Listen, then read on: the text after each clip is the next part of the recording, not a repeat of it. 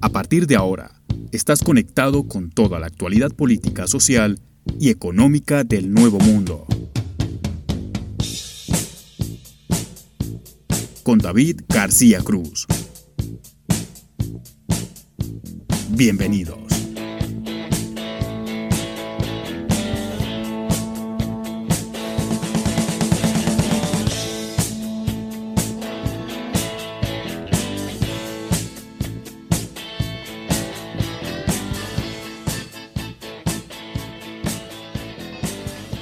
Hola, ¿qué tal? Bienvenidos a esta nueva edición de Voces en Off. Mi nombre es David García Cruz y hoy vamos a tener en este ciclo de entrevistas al señor Alfredo Alzate. Él es periodista, eh, se desempeña en el área económica, es colombiano y nos va a contar un poco de cómo se está manejando la situación de la pandemia allá y nos va a permitir también hacer un paralelo con lo que ocurre acá en la Argentina, teniendo en cuenta que eh, se tomaron medidas de confinamiento casi que al mismo tiempo. Antes de ir con la entrevista, vamos a comentar un poco de lo que ha venido pasando la última semana Creo que hay tres hechos o tres situaciones fundamentales que han marcado los últimos siete días y es primero el tema de renegociación de la deuda. Cada vez se pone más difícil cada vez está más complicado, los fondos eh, de acreedores no quieren ceder y no se están siguiendo las indicaciones que el Fondo Monetario Internacional dio para renegociar la deuda argentina teniendo en cuenta que este organismo declaró que era inviable no eh, la deuda que tiene el país y que adquirió durante el último gobierno. Después está el tema de la cuarentena en, en el área metropolitana de Buenos Aires, Buenos Aires siendo el epicentro de la pandemia, bueno, lentamente se vuelve a la fase fase 1 de confinamiento. Lentamente volvemos a un cierre casi que total y esto obviamente sigue golpeando mucho la economía teniendo en cuenta que Buenos Aires no solo es un centro demográfico del país sino también económico. Entonces es bastante complejo. Y lo tercero, que creo que fue lo que más retumbó esta semana, lo que más acudió a la opinión pública, fue el cierre de operaciones de la empresa Latana Así es, la aeronáutica, esta empresa eh, low cost que operaba acá en la Argentina va a dejar de hacerlo y con ello se acarrea el desempleo de 1.715 personas, las cuales en medio de esta situación tan complicada dejarán de devengar un salario. La empresa lo que ha dicho mediante este cierre de operaciones y lo que comunicó fue lo siguiente, les voy a leer un fragmento de lo que se dijo. Dice, en el complejo contexto de la pandemia y sus consecuencias a largo plazo no resulta posible visualizar alternativas de continuidad para las operaciones. ¿Qué pasa con la TAM?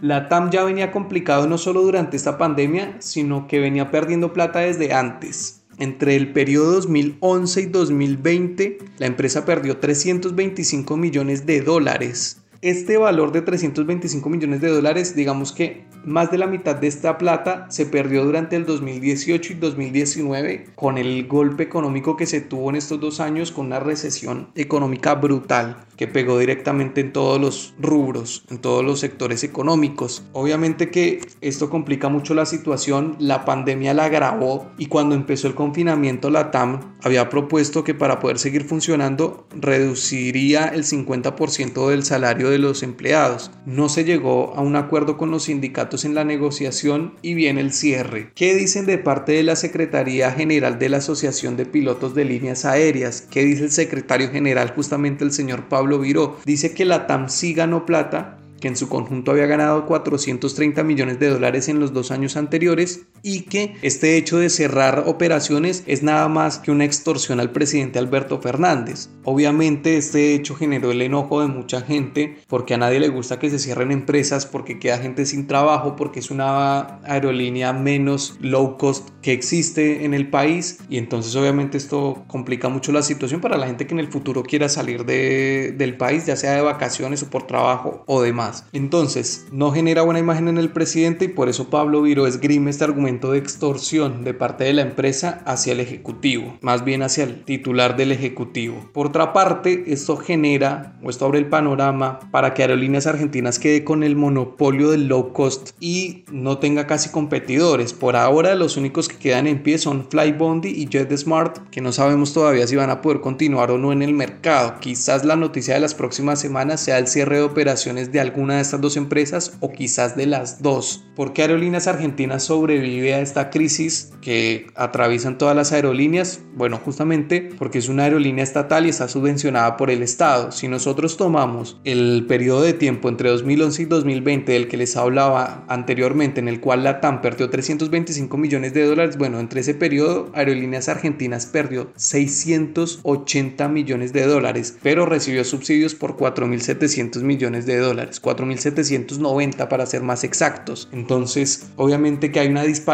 y es difícil poder competir con una empresa subvencionada a una que está netamente regida a la iniciativa privada. Esto es una situación muy muy difícil y que también viene conectada eh, sobre todo en el impacto que tiene en la opinión pública con lo que ocurrió con Vicentín, ¿no? esta intervención y posible expropiación, expropiación perdón, eh, perdón, de este grupo cerealero, porque este gobierno de Alberto Fernández se ve como un enemigo de la iniciativa privada, se ve como un gobierno enemigo de la empresa privada y se ve, digamos, como un gobierno que está enamorado de la estatización. Y digamos que puede ser así, por lo general se, se muestra de esta manera, pero, pero bueno, habrá que ver qué ocurre, habrá que ver si van a seguir las intervenciones del Estado a diferentes empresas teniendo en cuenta el contexto en el que vivimos. Y lo de la TAM están estas dos versiones. La empresa dice, perdemos plata, no es viable seguir funcionando porque vamos a seguir perdiendo. Y mientras tanto, eh, la Asociación de Pilotos de Líneas Aéreas dice,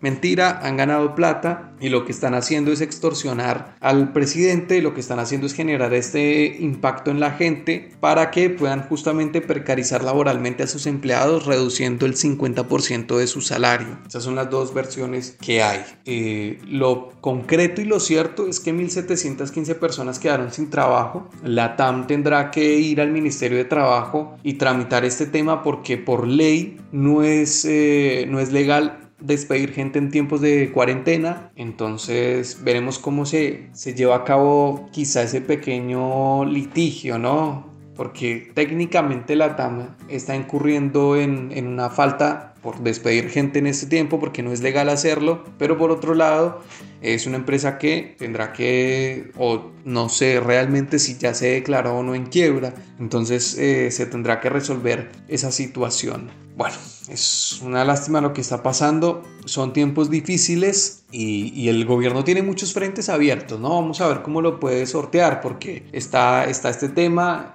está el hecho de cómo asiste a la gente para que pueda comer, está el tema de cómo hace para que no haya una lluvia de, quiebras en el país, para poder levantar mejor el mismo en una recuperación post pandemia. La renegociación de la deuda es vital para poder tener financiamiento en lo que viene, no solo el Estado, sino también las empresas privadas les va a salir mucho más barato traer capital de afuera estando digamos en una situación normal y no en un default económico que eso generaría otros costos para poder invertir en, en, la Argentina. Entonces la situación es, es, tremenda. Creo que la pandemia disipa el humo de la cotidianidad, ¿no? Y es que a veces tenemos un ritmo de vida tan acelerado que no podemos ver lo que nos está pasando y claramente se está demostrando acá en la pandemia que este gobierno tiene unas de cal y otras de arena y que los últimos años han sido realmente caóticos para el país en el área económica porque lo de la TAM no solo es culpa de, de la situación de ahora, es culpa de una situación que viene arrastrando desde hace varios años. Es culpa de una situación que no ayuda a la gente a hacer plata, es, culpa de una situación de una recesión tremenda, de una recesión profunda y de un manejo paupérrimo de la economía, sobre todo durante el gobierno de Macri, que generó desempleo, pobreza y demás. Este gobierno por ahora la está sorteando como puede, con esto no vamos a justificarlos. ¿Se han equivocado? Claro que sí. Personalmente creo que intervenir Vicentín es un error teniendo en cuenta la plata que hay que pagar para hacerlo, porque no es solo, o sea, no es solo el Estado se hace cargo de una empresa, es que cuánto le va a costar eso al contribuyente y los contribuyentes somos nosotros. Ahora bien, ¿cuánto le va a costar al contribuyente que ahora Aerolíneas Argentinas se haga cargo de la demanda que queda vacante por la ida de la TAM, ¿no? Eso, si vemos los números de aerolíneas argentinas que son deficitarios, hay que ver si teniendo que abarcar la demanda que deja suelta la TAM y que puede dejar suelta Flybond y JetSmart, ver cuánto le cuesta eso al contribuyente y si la empresa va a empezar a generar dividendos o no. Es una incógnita y es una pregunta que nos hacemos todos. Entonces, bueno, como siempre el más afectado es el contribuyente, el más afectado es el ciudadano de a pie, al contribuyente porque le van a sacar más plata de sus impuestos para ciertas cosas y no darle prioridad a lo importante y también en el tema de desempleo porque son 1715 personas las que se quedan sin trabajo. Entonces, bueno, vamos con un mensaje y cuando regresemos tenemos a Alfredo Alzate al aire. Ya volvemos. Síguenos en redes sociales. Twitter, Voces en Off-Bajo y Facebook, Voces en Off Opinión. Eh, en este ciclo de entrevistas. Hoy tenemos el gusto de entrevistar a Alfredo Alzate, periodista y reportero del área económica. Así que vamos a hablar un poquito de lo que está pasando en Colombia, ver más o menos cómo viene el panorama allá y, entender un poco mejor qué es lo que está pasando y cómo encara el gobierno de Iván Duque esta pandemia, ya que en la región, digamos que el manejo ha sido bastante heterogéneo, ¿no? Unos países le han puesto más atención a lo sanitario y otros no. Alfredo, ¿cómo le va? Muy bien, David. Muy bien, Andrés. Muchas gracias por la invitación. Pues eh, Colombia no ha sido no ha sido un país ajeno a esta situación. Cada país en medio de sus características propias ha tratado de reaccionar. Eh, se han tomado mm, cientos de medidas, ya van más de 250 decretos, algo así, por parte del gobierno de Iván Duque. Cada día a las 6 de la tarde el presidente sale en televisión, hace un reporte a través eh, no solamente de él, sino de su equipo técnico, ministros, secretarios de salud de los municipios, los alcaldes y gobernadores, todos han implementado diferentes medidas. La principal, la restricción a la movilidad, el confinamiento y alguna posibilidad de apertura inteligente para algunos sectores, como el comercio y la industria. Eh, estas medidas se permitieron después de 60, 70 días, hasta hace apenas una semana, se permitió la reapertura de algunos centros comerciales. Eh, todo esto restringiendo el número de personas para que la gente pueda hacer sus mercados, lo que venían haciendo de manera natural, pero lo que son los centros comerciales, que son diferentes a los supermercados, estaban restringidos para la compra de productos un poco más suntuarios, lo que electrodomésticos, vestuario. Y eh, mediante una serie de protocolos eh, de higiene y salud, las alcaldías y las gobernaciones y el gobierno nacional han pretendido reglamentar que esa actividad de la economía se pueda mover. Algunas empresas también han tenido permiso para poder venir operando. ¿Dónde está la mayor, la mayor dificultad? En el transporte público. La mano de obra de algunos sectores como la construcción están en los barrios más humildes y ellos normalmente tienen que atravesar toda la ciudad. Al darse una congestión de personas en el transporte público, pues el contagio que se ha logrado identificar en algunas zonas de las principales ciudades, por ejemplo Bogotá, que es una ciudad de 8, casi 9 millones de personas, se traslada del sur a la zona norte. Curiosamente, el virus entró por la zona norte porque eh, en barrios como El Chicó, inclusive Teusaquillo, que es un barrio más central, hacia Chapinero, eh, la zona de Usaquén, donde vive la gente con cierta capacidad económica, Unicentro. Era la gente que podía viajar fuera del país, que,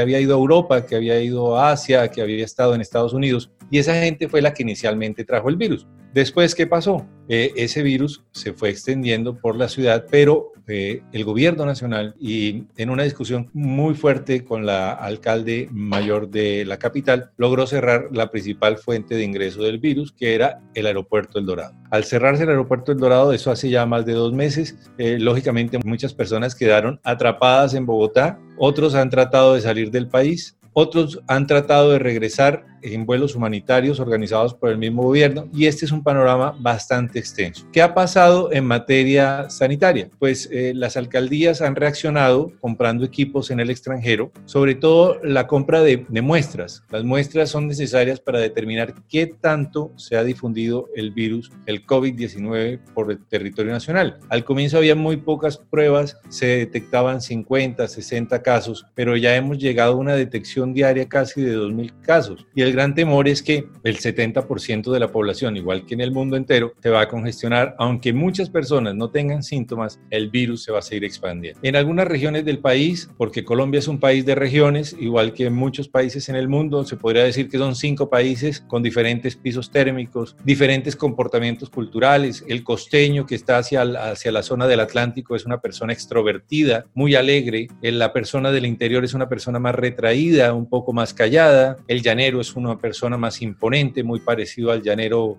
eh, venezolano, el del Pacífico es, una persona jocosa, alegre, espontánea, el trabajador, en el negro del Pacífico colombiano. La gente del sur también tenemos un piso térmico bastante frío, que es en la zona de Pasto. Entonces, dependiendo cada condición, cada región, eh, las personas se han comportado muy similar, pero con unas condiciones diferentes. Eh, Antioquia, que es la ciudad eh, dominada por la capital Medellín, ha implementado una apertura técnica en la medida en que la civilidad, la posibilidad del ciudadano de contribuir, permite que la gente se transporte sin que haya congestión en el metro, que es el principal medio de transporte de la ciudad. Y así sucesivamente. Hay alguna indisciplina en la costa norte, donde la gente no puede dejar de reunirse con la familia, con sus padres, inclusive de celebrar algunas fiestas, porque es la forma de expresar sus grandes temores. En algunas regiones, eh, la gran angustia es el sustento diario, la economía, cómo poder comer, cómo poder sobrevivir ya después de más de 80 días de confinamiento. Ya algunas personas hablan de 85 días, hay gente que habla ya de casi 90 días de confinamiento. A eso iba Alfredo, el tema económico, porque en Colombia, ¿no? Lo que, lo que nos llega acá a la Argentina, ¿no? Es que el gobierno no está cuidando a la gente como corresponde. Han habido muchas críticas por la plata que se ha destinado a la pandemia. Dicen que son dos puntos del PBI o del PIB que se está destinando para, para el salvataje económico, pero parece que toda esa plata no ha llegado a donde debe ser, ¿no? Quiero preguntarle por eso, porque acá en Argentina el Estado está quebrado y mediante la emisión monetaria monetaria ha, ayudado a las empresas privadas a pagar la mitad de los salarios, ha, ha, subsidiado bastante a la gente. En Perú el rescate económico fue tremendo y digamos que menos mal fue así porque el virus allá eh, se, se expandió de una manera desaforada en Colombia, ¿qué está pasando con ese tema? ¿Sí está llegando la plata? Eh, yo vi mucha gente con los por afuera de la, de la casa, ¿no? Como en señal de que tenía una emergencia alimentaria dentro de su hogar. ¿Qué ha pasado con eso? Porque el sistema de salud también va a colapsar. Da la sensación que el tiempo que se tuvo en Colombia y en Latinoamérica para prepararse con la pandemia, porque fue declarada el 13 de marzo y Latinoamérica tuvo tiempo para prepararse porque el virus no había llegado tanto, da la sensación que el tiempo que tuvimos no, no ha servido de mucho porque vamos, vamos en un tiempo muy largo de confinamiento y sin muchas medidas que ayuden desde lo económico con una informalidad laboral tan alta. Claro, pues David, hay muchas versiones hay versiones que dicen que se está haciendo, el gobierno lógicamente eh, dice que está haciendo el mayor esfuerzo. El ministro de Hacienda ha pedido un endeudamiento internacional, entonces lo podemos ver en diferentes etapas. La parte micro, pues las familias tienen dificultades para los ingresos, ya van más de dos meses, dos meses y medio, tres meses sin ingresos. Eh, el 60%, más del 60%, el 64% de quienes dicen de eh, la mano de obra de Colombia es informal. Están en lo que aquí se denomina el rebusque, que es el trabajo del día a día, el comerciante, la señora que colocó una miscelánea en su casa, el señor que puso una fotocopiadora, eh, la familia que vende en una tienda, en su propio almacén eh, particular a los vecinos del barrio, algunos víveres, eh, el señor de la panadería y el vendedor ambulante que está en, en, el rango más difícil, que es el día a día, la venta en la calle. También los microempresarios, en Colombia hay una eh, gran masa de microempresas. Nacen muchas microempresas, como en América Latina muy pocas se crían, eh, y ese microempresario ya se reventó porque durante el primer mes, pues trató de pagarle el salario a sus trabajadores. Ya el segundo mes se declaró en quiebra y dependiendo del sector, eh, le golpeó más rápido o más lento. Entonces, los que producían, los que vendían algunos artículos muy de la mano, a mucho maneo, fueron los primeros que se quebraron. Las ayudas. Ha sido sumamente difícil poder tener una lista real de quienes reciben las ayudas, porque esa informalidad impide que los subsidios a la nómina que se anunciaron lleguen de manera efectiva, porque no todo el mundo tiene seguridad social el trabajador informal se tiene que ahorrar muchas veces esa seguridad social. El empleador de la pyme ya despidió a muchos trabajadores, el, empresario de pyme ya despidió a muchos trabajadores, ellos tienen algún subsidio a través de las cajas de compensación, que es una figura que tenemos en Colombia, que son como pequeñas, eh, pequeños bancos, pequeñas entidades que le dan educación, salud, subsidios, que tienen sus centros vacacionales, tienen sus pequeños eh, supermercados a través de ellos diariamente aumenta el subsidio al desempleo, que es una figura técnica que existe en Colombia. Pero la mayor queja está en tres yo diría tres grandes frentes. El primero, pues que técnicamente las ayudas no han llegado porque no, no hay un mecanismo idóneo para hacerlo. Todo el mundo esperaba que llegaran mercados, que llegara un subsidio, una renta universal, como ha dicho de alguna manera el mismo ministro de Hacienda, que el colombiano con el solo hecho de tener su cédula recibiera alguna cantidad para su sustento. El segundo problema, el desempleo. Al aumentarse el desempleo, pues eso incrementa lo que venimos de la situación anterior. El tercer tema, es que ya vamos 90 días, diría que el tercero o cuarto tema, llevamos 90 días. Y el gran tema es la corrupción y el cuestionamiento muy fuerte en la forma en que se entregaron el grueso de los subsidios. El dinero se entregó inicialmente a la banca. A la banca colombiana se le entregaron más de 9 billones de pesos, que traducidos en dólares pueden ser unos 5 mil, 6 mil millones de dólares, por decir algo así. Eh, ¿Qué pasó? Pues que los bancos recibieron el dinero con la excusa de que iban a condonar deudas o iban a extender los plazos de las deudas o no iban a cobrar los intereses o durante dos o tres meses no le iban a cobrar las cuotas a sus clientes, sobre todo la banca. sin embargo, lo que hicieron los bancos fue coger ese crédito, no cobrar esas tres cuotas, pero decirle a la gente, esas últimas tres cuotas se las vamos a trasladar a la última parte del crédito. Y la gente dijo, bueno, entonces los auxilios y los créditos blandos. Y la banca, lógicamente, dijo, pues no hay créditos porque usted está sin empleo. Entonces la banca se quedó con el dinero, entre comillas, o así lo interpreta buena parte de los analistas. La banca tiene el dinero, pero las ayudas no llegaron a las personas. En otras regiones, en el tema diario, los alcaldes y gobernadores, muchos de ellos, facturaron supuestamente muchas ayudas, muchos mercados con alimentos, pero a unos precios muy altos, superiores al mercado de lista, en lo que se ha denominado un acto de corrupción. Y en Colombia hay un, verdadero problema de corrupción y es que en algunas regiones muchas familias poderosas eh, tienen el control de esas regiones políticamente y aparentemente ganadas a través de elecciones. Elecciones que lógicamente son manipuladas y que han permitido construir un poder regional durante dos,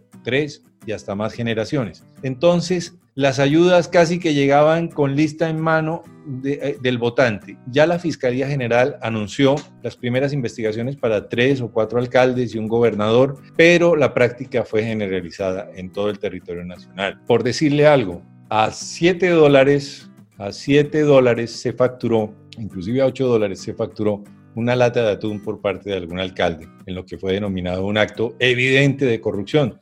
Cuando una lata de atún perfectamente vale un dólar con 30 por máximo, y eso comprando la, la, marca más fina en el supermercado más caro, y, a la gente pues le llegaba una latica de ripio de atún de la marca más barata, facturada casi que a 8 dólares. Entonces la gente se sintió insultada, la gente se sintió robada. Sí, hay, un problema con el atún en la región porque no es el único país donde se facturó con sobreprecio el atún de esta manera. El, el tema de los sobreprecios ha sido, digamos, algo generalizado. Colombia es como, Colombia es como una fábrica de, de escándalos, ¿no? Todas las semanas hay una cosa nueva y, respecto a este tema de la corrupción, yo le quería preguntar, en su opinión, ¿cómo ve la situación institucional del país, ¿no? Porque eh, viene sacudido por el tema de la compra de votos, se llamó la ñeñe política, que caso donde un narcotráfico financió la campaña del, del hoy mandatario. Está el tema de la vicepresidenta que tenía un hermano que estuvo metido en temas de narcotráfico y estuvo preso en los 90 en Estados Unidos. ¿Cómo está la situación institucional en Colombia? ¿Cómo golpea esto al gobierno? ¿Qué impacto? ¿Será que esto sí tendrá un impacto en el votante del 2022? Hay una cosa que se llama la indefensión aprendida. Cuando usted llama a su empresa de telefonía celular a cancelar el servicio, eso está diseñado para que usted se frustre y se frustre y se frustre y al final usted diga, bueno, estoy pagando 5 dólares al mes, pues voy a seguir pagándolo y más bien me compro otro teléfono y tengo dos teléfonos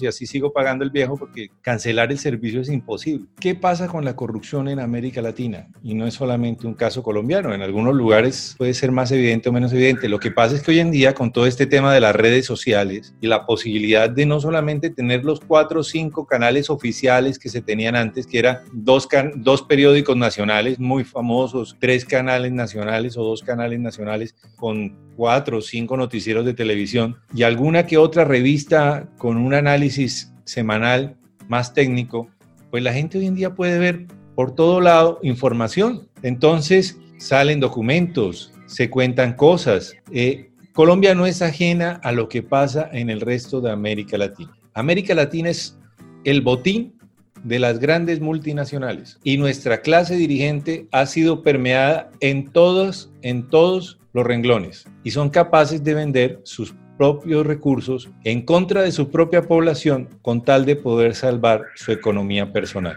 Entonces tenemos casos que van desde la compra de elecciones hasta violentar algunas regiones para desplazar personas, para a través de esos desplazamientos poder controlar esas regiones y en el caso del narcotráfico producir, producir hoja de coca o producir marihuana o tener un corredor libre para poder exportar eh, esa, esa droga. Junto a la droga vienen los grandes capitales. Los grandes capitales transforman el pensamiento de los seres humanos y los vuelven aspiracionales. Entonces, cuando usted va saliendo del centro comercial con un par de zapatos muy humildes y ve pasar al hijo de, una persona muy pudiente con unos zapatos muy caros, eh, a partir de ahí viene el acto de corrupción desde la infancia. Y nosotros tenemos que empezar a recuperar nuestra propia moral, nuestro amor propio. Esa corrupción se permea en todas las escalas sociales. Entonces, quien tiene un carrito quiere uno mucho más fino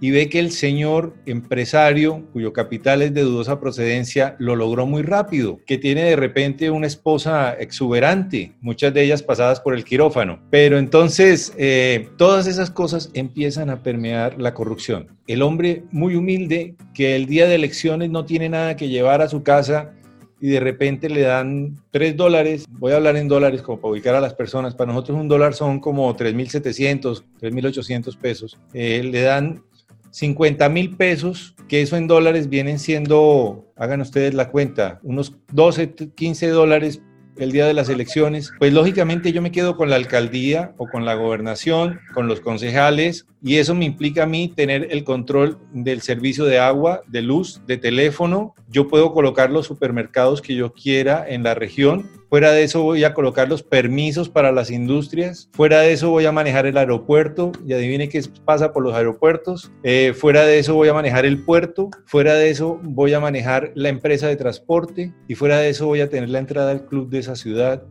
y mis hijos se van a casar con las personas importantes de ese país y van a estar en los mejores colegios. Entonces, esas familias que se arraigan en el poder, lo que logran Vean, me llegó un café. Lo que logran es permear el tema cultural, el tema de, de aspiracional del ser humano. Y sea colombiano o sea mexicano, o sea argentino o uruguayo, las personas que sienten que pueden ascender rápido, sin mayor esfuerzo, sin trabajo, a través de un negocio fácil, eso permite que se dé la corrupción en todo. Y el narcotraficante que sabe que necesita que quiten un puesto de policía de una carretera entre la una de la mañana y las 5 de la mañana, simplemente apoya a un señor para que sea alcalde y ese alcalde que pone al comandante o que dirige al comandante de la policía de ese pueblo, pues lo corre. Y eso que pasa en un pueblito pasa en una ciudad y después pasa en un departamento y después pasa en un, país. Inclusive hemos visto bloques de países donde pasa. Y hay otros países que quieren las fortunas que tenemos nosotros los latinoamericanos. Nuestra agua, nuestra energía solar se la quieren robar, eh, se quieren llevar el litio que está en nuestras montañas, el petróleo que está debajo de nuestras tierras, se quieren llevar la madera, se quieren llevar la carne, nos quieren volver productores de aceite, de palma, de azúcar, de carne, para podernos comprar barato. Y si el señor eh, presidente, ministro o alcalde no acepta que usted sea eh, las normas que nosotros le ponemos, pues inventamos un proceso. Entonces usted está expuesto en todos los sentidos, ante el mafioso y ante la multinacional, que, no que a veces se comporta muy parecido al mafioso esta vez con un gran fortín de abogados eh, y con un dossier que tiene sobre usted y, así lo maneja. Entonces yo necesito que usted me apruebe la compra de todos los buses de esa ciudad. yo soy una multinacional que produce buses. yo sé que a usted le voy a dar una comisión, usted me aprueba los buses, ah, no me los aprobó. Entonces yo voy a iniciarle a usted una cacería a través de 50 abogados y voy a buscar cómo voy a hacer para que su vida política se acabe. Y en medio de toda esta situación, la falta de institucionalidad, la falta de compromiso de muchos de nuestros dirigentes eh, ya nos tienen empeñados ante las multinacionales, ya nos tienen empeñados ante los grandes carteles y, y nos tienen empeñados sobre todo ante el tema moral. Pero hay un tema adicional que hay que tener en cuenta ustedes que son muy jóvenes, Andrés y, y David, y ya para no extenderme más en esta respuesta, porque la idea no es pontificar, es el dinero. El dinero que tarde o temprano llega a los grandes bancos del mundo y con los que se manejan muchas multinacionales grandes en el mundo. El mafioso que necesita que su dinero sea legal para poder entrar al club de esa ciudad o de ese país. El mafioso que necesita ser reconocido como un hombre prestante para que su avión pueda aterrizar en cualquier lugar del mundo. Ese señor necesita lavar su dinero. ¿Y eso cómo se hace? Pues a través de la gran banca mundial. ¿Y quién quiere ver esa banca mundial? Pues muy fácil, uno mira para el otro lado, se hace de la vista gorda y al señor gerente del banco le llegan unos señores, ya hoy en día no con unos maletines como en una época, sino con una transacción electrónica, porque hay otros que llevan los maletines, gente de menor rango, y esa plata gira por todo el planeta y esa, ese dinero está poniéndole condiciones a ese pobre alcalde, a ese concejal, a esa señora que el día de las elecciones tiene que ir por sus 10 dolaritos para darle de comer unos dos o tres días a sus familiares, pero no se da cuenta a quién está poniendo ahí para que le dirija la ciudad o el pueblo o el barrio durante los próximos cuatro o cinco años. Claro, eh, yo le quería preguntar respecto a eso.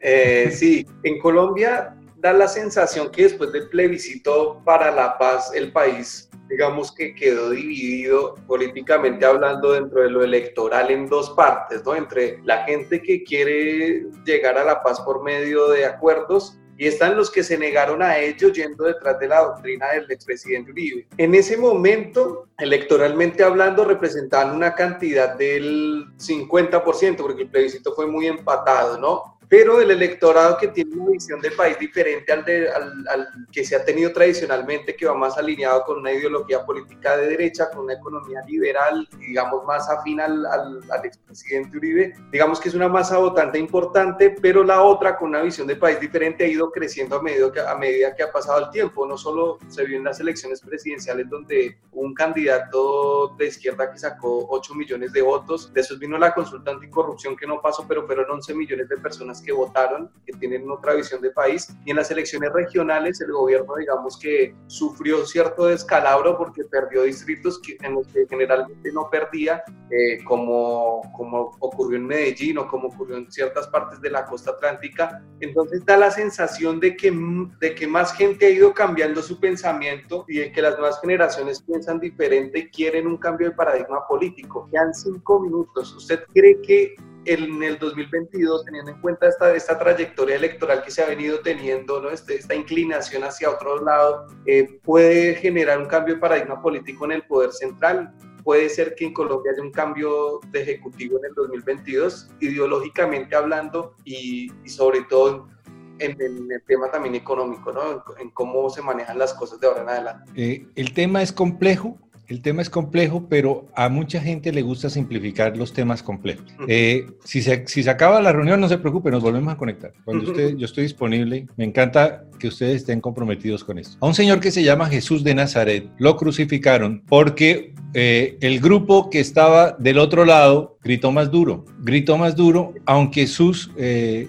copartidarios estaban asustados en medio de la reunión y trataron de defenderlo y los apedrearon. Eh, hoy en día el escenario no es la plaza de Poncio Pilatos, sino las redes sociales. Y la información está siendo clasificada incluso con inteligencia artificial por parte de los robots que manejan todos estos sistemas. Y a ti todo el día te están bombardeando con la información en la que tú te sientes supuestamente identificado. Cuando tú estás leyendo un texto y te quedaste en determinada frase, el computador ya está analizando cómo piensas tú. Cuando viste una foto o entraste a una página o escuchaste una canción o seguiste a algunos analistas que son, entre comillas, porque hoy en día también nos quieren clasificar o de izquierda o de derecha, entonces ya empieza el sistema como a darte más noticias de eso. Entonces, eh, digamos que tú empiezas a ver noticias de motos y de repente te empiezan a llegar avisos de motocicleta y te empiezan a llegar los mejores frenos para las motos y las mejores camisetas para las motos y, y todo eso. Y empiezan a meterte en los grupos de motos y tratan de venderte motos. Lo mismo pasa en la política. Colombia es un país que ha vivido durante más de 50 años un proceso de guerra, un deterioro social donde muchas personas se deshumanizaron en medio del combate. Algunos les mataron sus familias, esa persona tomó las armas y se vengó, entonces justificaron eh, que ya yo me reunía con alguien más y matábamos a los que mataron a mi familia y así se fueron creando varios frentes. Algunas guerrillas eh, colocaban algunos textos de ideología, esas guerrillas también se transformaron en, grandes mm, eh, traficantes en, grandes productores de droga y entonces el problema era quién tenía el dinero para comprar más armas, entonces el dinero se conseguía a través de el delito y el delito era secuestrar, extorsionar o sembrar coca o cobrar por, el, por la siembra de esa coca. Antes le cobraban al campesino, ahora sembraban directamente. Con el proceso de paz, toda esa bomba se empezó a desarmar, se sacaron armas de las regiones y se le dieron opciones a muchos de esos combatientes que eran realmente productores campesinos.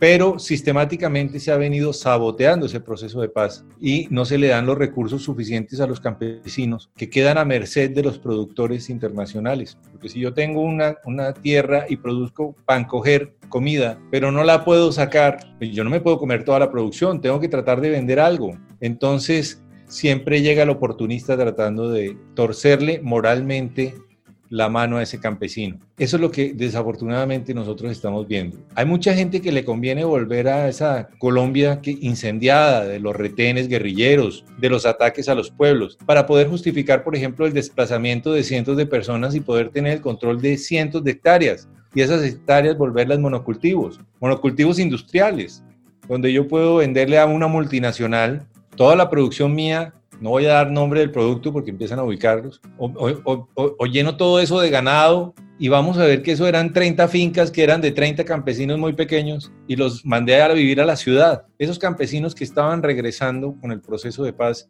no ven garantías para regresar al proceso de paz. Y es en esencia ese era el proceso de paz, que la gente volviera a su tierra, que no tuviera la necesidad de estar en uno u otro bando, porque además los reclutaban contra su voluntad. Algunas personas que eran los grandes beneficiarios de los negocios ilegales necesitaban fuerza de tiro, volumen de, disparo, de, de tiro. Y entonces reclutaban niños, niños que llegaban a su casa y decía, bueno, de sus cuatro hijos, ¿cuál nos va a dar este año? Y se lo llevaban y los criaban como combatientes, sin ninguna ideología, sin ninguna formación, ni el campesino único que quería era crecer en paz. Y si se rehusaba a combatir, pues era fusilado. Y muchas veces cuando las condiciones del combate estaban en contra de ese grupo armado, los ponían de carne de cañón. Pero del otro lado, también se violaron las normas y los derechos humanos. Para poder dar resultados, muchos combatientes de las fuerzas militares que tenían constitucionalmente el derecho a las armas y que en los cuales nosotros habíamos depositado nuestra confianza para que nos cuidaran, lo que hicieron fue que cogieron muchos de estos jóvenes y los mostraban como combatientes y como logros de esos combates y como si esto fuera un partido de fútbol. Ayer matamos 20, logramos 30 y entonces el colombiano promedio se acostumbró a que el triunfo en, el, en, el, en, la guerra era el mayor número de bajas del contrario. Y nos ideologizaron. Y entonces habían buenos muertos y malos muertos y aquí lo que tuvimos en Colombia fueron muchos muertos. Y este país se tiene que reconciliar, como todos los países que han tenido un combate, como lo hicieron en, en África, y como lo hicieron en, en, los países asiáticos. Nos tenemos que reconciliar y descubrir que todos somos de una sola nacionalidad. Y todos somos latinoamericanos. Y el gran éxito que han tenido es que como latinoamericanos nos han tenido divididos. No solamente en los campeonatos de fútbol, sino también en la capacidad de producir una gran industria regional. Nosotros no tenemos un Silicon Valley de América Latina, pero hay muchachos como ustedes que son unos genios fugados y que deberían estar todos en una sola ciudad pensando cómo hacer una mejor Latinoamérica. Es, verdad, eh, es verdad. Alfredo, se me termina el tiempo. Este ciclo de entrevistas es de aproximadamente 30 minutos y, la verdad que me quedan muchos temas en el tintero. Le quería dar las gracias por este panorama que hace Colombia. Creo que fue muy completo y la gente que nos escucha va poder entender mejor qué es lo que está ocurriendo en estos momentos allá y, siempre se tiende ¿no? a hacer, digamos, el paralelo con lo que se vive en el país de uno. Igual esto también va para Spotify, que digamos eh, ya es una audiencia mucho más eh, global, lo puede agarrar gente hasta en Irlanda. Entonces, nada, le quería dar las gracias por, por atendernos y, y por tener la disposición para responder, Alfredo. Gracias. Muchas gracias, espero haber sido útil. Sí, sí, sí, por supuesto que sí, por supuesto que sí, y en otro momento la seguimos. Vale, gracias. Síguenos en redes sociales, Twitter, Voces en Off-Bajo y Facebook, Voces en Off Opinión.